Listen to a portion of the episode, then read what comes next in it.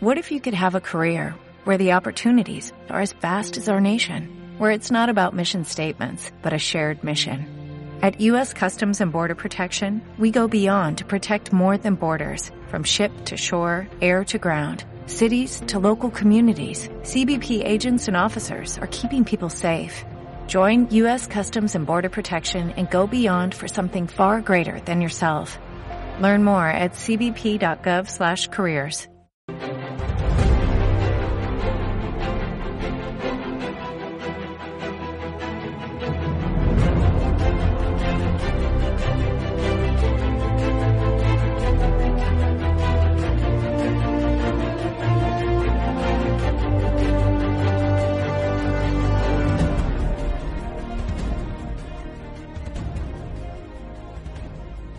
Bienvenidos a nuestro informativo semanal. Como siempre, le traemos toda la actualidad de la Iglesia.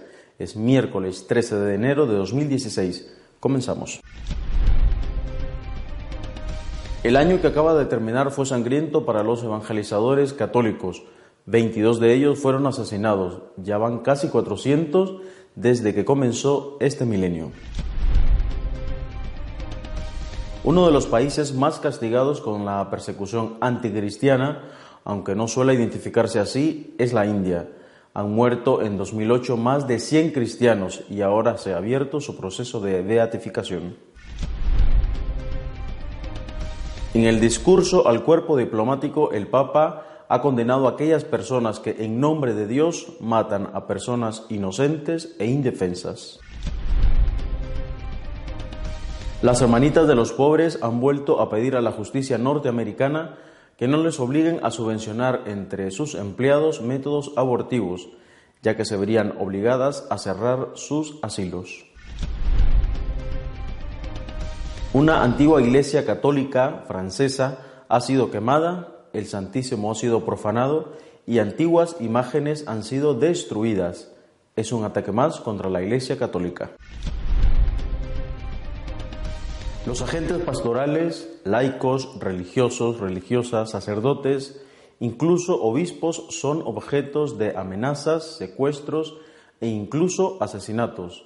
22 de ellos han perdido la vida en el año 2015. Según la información recopilada por la agencia Fides, durante el año 2015 han sido asesinados en el mundo 22 agentes pastorales.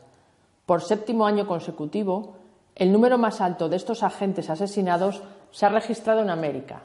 Del 2000 al 2015, según los datos que se poseen, han sido asesinados en el mundo 396 agentes pastorales, de los cuales cinco eran obispos. En el 2015 han muerto de forma violenta 13 sacerdotes, cuatro religiosas y cinco laicos.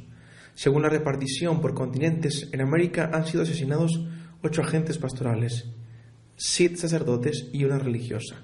En África han sido asesinados cinco agentes pastorales, tres sacerdotes, una religiosa, una laica. En Asia han sido asesinados siete agentes pastorales, un sacerdote, dos religiosas, cuatro laicos. En Europa han sido asesinados dos sacerdotes.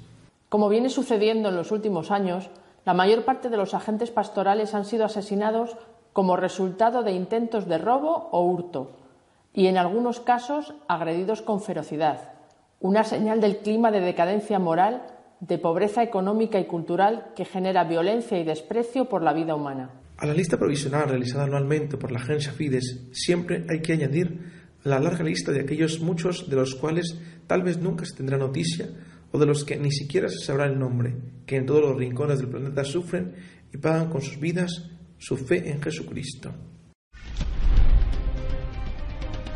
Cuando se piensa en países que persiguen la fe cristiana, se piensa por lo menos en países de mayoría musulmana, y es verdad, pero es que también hay otros países en los que sucede lo mismo y de los que se habla menos. Es el caso, por ejemplo, de la India. La Iglesia Católica en la India ha decidido iniciar la causa de canonización de unos 100 mártires cristianos asesinados por hindúes radicales en ataques masivos en 2008 en el estado de Orissa, al este de la India. Esto lo decidió el cardenal Oswald Gracias, arzobispo de Bombay y presidente de la Conferencia Episcopal de la India. El cardenal ha nombrado a John Barba arzobispo de Kutat Bhubaneswar para que dirija el proceso de los mártires de Kandamal. Su diócesis fue de las más dañadas. Es un territorio de 12 millones de habitantes, donde viven apenas 65.000 católicos, la inmensa mayoría pobres y en zonas selváticas. Monseñor Barua dijo, la apertura de la causa es un motivo de orgullo para los familiares de las víctimas y para toda la Iglesia. Nuestros hombres, mujeres y niños que se convierten en mártires por su fe no se olvidan. Incluso si ellos fueron asesinados de una manera horrible, su muerte ha traído una nueva vida y una nueva fe. Esto hace orgullosos a los familiares de las víctimas. En agosto de 2008, los radicales hindúes mataron a cerca de 100 cristianos, culpándolos del asesinato del gurú Swami Lakshmanananda, líder del grupo nacionalista hindú Vishna Hindu Parishad. Aunque los guerrilleros maoístas habían reivindicado el asesinato del gurú, los fundamentalistas hindúes desencadenaron en el distrito de Kandamal la más feroz masacre contra la minoría cristiana jamás antes vista en la India. Los fieles cristianos fueron asesinados por negarse a convertirse al hinduismo. Además, más de 56.000 personas huyeron de sus hogares y se refugiaron en el bosque, donde sufrieron hambre y pobreza. Los hindúes radicales destruyeron 6.500 viviendas y 395 iglesias. Aún hoy hay 10.000 personas que no han podido todavía regresar a sus hogares. Cada año el Papa dirige un discurso al cuerpo diplomático acreditado ante la Santa Sede. En esta ocasión ha querido aprovechar para condenar el uso de la religión como justificación para la violencia. En su tradicional encuentro para felicitar el Año Nuevo, el Papa Francisco ha invitado al cuerpo diplomático acreditado ante la Santa Sede a vencer la indiferencia para construir la paz, condenando toda forma ideológica y desviada de la religión que sea excusa para masacrar a personas indefensas. Solo una forma ideológica y desviada de religión puede pensar que se hace justicia en nombre del Omnipotente, masacrando deliberadamente a personas indefensas como ocurrió en los sanguinarios atentados terroristas de los últimos meses en África, Europa y Oriente Medio. Durante su profundo y detallado discurso, el pontífice ha acordado que toda experiencia religiosa auténticamente vivida promueve la paz. También ha hecho referencia a la importancia de la familia, que es la primera y más importante escuela de la misericordia, en la que se aprende a descubrir el rostro amoroso de Dios y en la que nuestra humanidad crece y se desarrolla. El pontífice ha advertido que hoy existe un miedo generalizado a la estabilidad que la familia reclama y quienes pagan las consecuencias son sobre todo los más jóvenes, a menudo frágiles y desorientados, y los ancianos que terminan siendo olvidados y abandonados. El Santo Padre se ha detenido para reflexionar sobre la grave emergencia migratoria que estamos afrontando. Así, ha hecho referencia a la voz de los miles de personas que lloran huyendo de guerras espantosas, de persecuciones y de violaciones de los derechos humanos, o de la inestabilidad política o social que hace imposible la vida en la propia patria. La ley de Obama que obliga a los empleadores a pagar un seguro médico para que los empleados puedan usar métodos abortivos puede llevar a las hermanitas de los pobres de Estados Unidos a cerrar sus asilos. Las hermanas no deben ser forzadas a elegir entre cuidar a los pobres u obedecer a su conciencia, declararon las hermanitas de los pobres en una reciente demanda legal ante el Tribunal Supremo, añadiendo que esto es lo que el Gobierno les está exigiendo. Como hermanitas de los pobres, ofrecemos a los mayores, más necesitados de todas las razas y religiones, un hogar donde son bienvenidos, pues representan a Cristo ha dicho la hermana Lorraine Marie Maguire, provincial de las Hermanitas de los Pobres. Nosotras realizamos este servicio de amor en razón de nuestra fe, continuó, añadiendo que las Hermanitas de los Pobres no tenemos posibilidad de elegir entre el cuidado a los mayores pobres y nuestra fe, y no deberíamos tener que hacerlo. Las manifestaciones de la hermana Maguire se hicieron el pasado 4 de enero al presentar su demanda contra la Orden Federal de Apoyo a la Contracepción. El caso se verá durante el presente periodo de sesiones del Tribunal Supremo, como una parte del paquete de reclamaciones contra la orden administrativa de admisión de la contracepción en los seguros médicos obligatorios.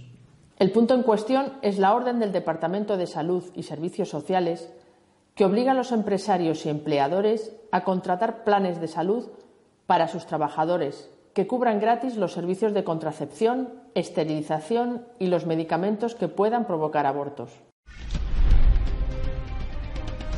La Iglesia vive una auténtica persecución y por doquier se multiplican atentados contra personas, edificios, instituciones. Esta vez ha sido en Francia, una iglesia ha sido totalmente quemada y el Santísimo ha sido deliberadamente profanado. Una imagen de la Virgen calcinada, formas consagradas tiradas en el suelo, retratos profanados, un niño Jesús desaparecido y gran parte del templo abrasado por las llamas. Así ha quedado la iglesia de San Luis en la localidad de Fontainebleau, al sur de París, tras un ataque hallado el pasado domingo. El fuego ha quemado una imagen de la Virgen del siglo XIV, un retablo del siglo XV y un altar del siglo XVI. Además, varias estatuas de santos han sido devastadas y colocadas del revés. Por otra parte, ha desaparecido la imagen de un niño Jesús, así como el copón que contenía las hostias consagradas, las cuales se encontraban tiradas en el suelo. La investigación de las fuerzas de seguridad francesas ha dado a conocer que los autores de este incendio formaron pequeñas hogueras con el mobiliario del templo y así extender las llamas. Nuestro comentario editorial de esta semana está dedicado a comentar cómo el bautismo y solo a través de él nos hacemos hijos adoptivos de Dios.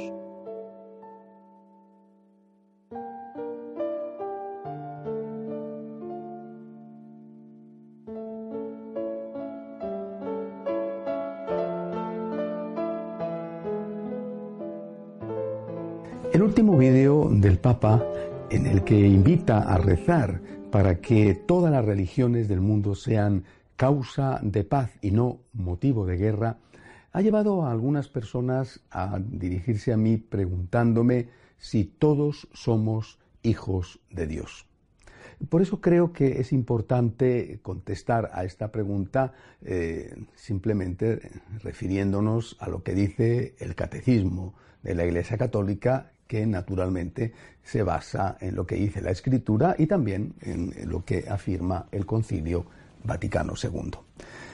El catecismo, no hay que olvidarlo, está todavía en vigor, dice en el artículo 1213 que por el bautismo somos liberados del pecado y regenerados como hijos de Dios.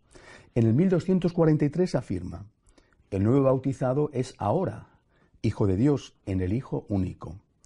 Puede ya decir la oración de los hijos de Dios, el Padre nuestro. En el número 1244, hecho Hijo de Dios, revestido de la túnica nupcial, el neófito es admitido al festín de las bodas del Cordero y recibe el alimento de la vida nueva, el cuerpo y la sangre de Cristo.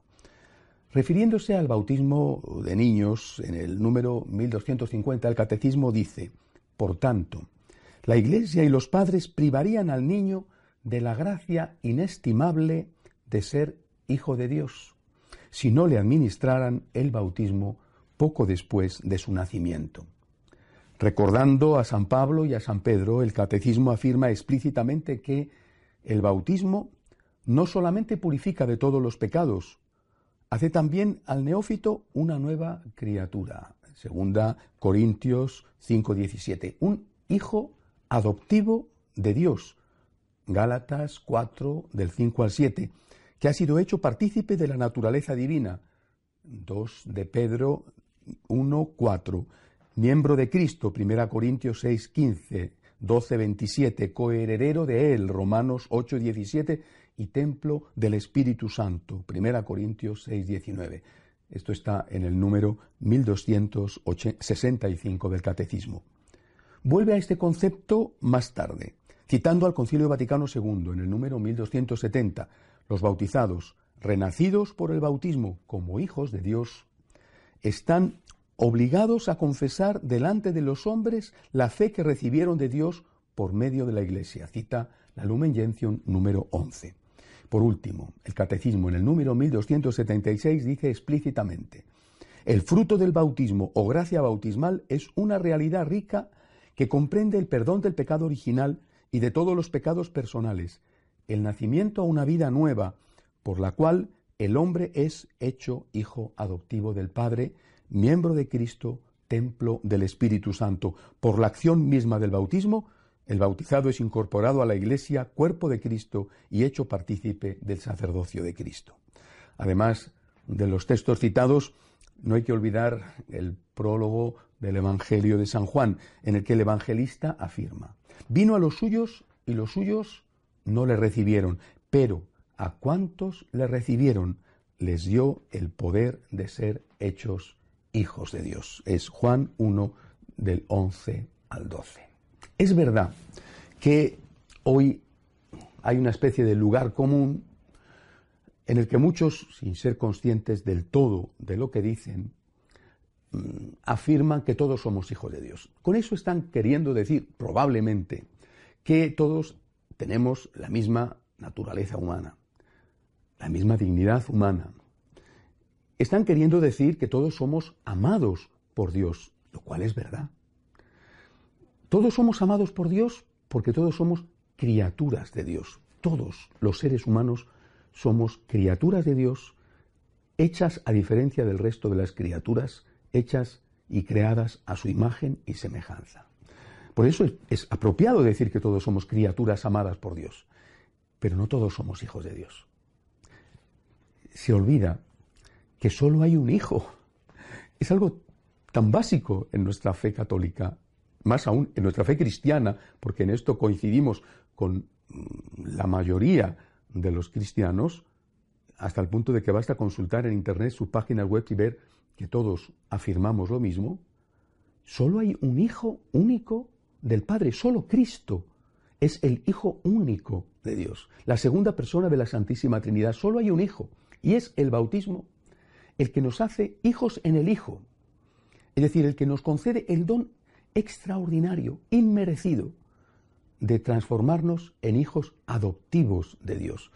Todos criaturas amadas, pero solo algunos, sin mérito ninguno desde luego, hemos sido hechos por el bautismo, gracias a nuestros papás, en la mayor parte de los casos, hemos sido hechos hijos adoptivos de Dios. Olvidar esto es muy peligroso. Es muy peligroso, evidentemente, porque es un error, pero también porque se quita fuerza a la misión no todas las religiones son iguales. Si todas las religiones fueran iguales, ¿cómo se justificaría lo que hacen unas? Y no voy a entrar a detallar comparado con lo que hacen o hacemos las otras. No todas las religiones son iguales. Es necesaria la misión, es necesaria la evangelización, porque Cristo es el único Salvador de todos los hombres.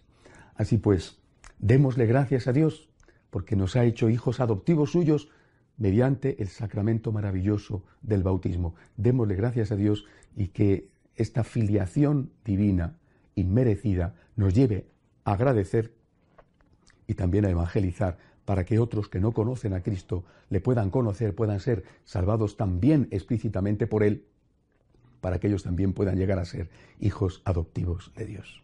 Hasta la semana que viene, si Dios quiere. Llegamos así al final de nuestro informativo semanal. No olvide que si quiere estar al tanto de lo que sucede en nuestra iglesia, consulte nuestra página web de noticias y apologética católicosonline.org. Hasta la semana que viene, si Dios quiere.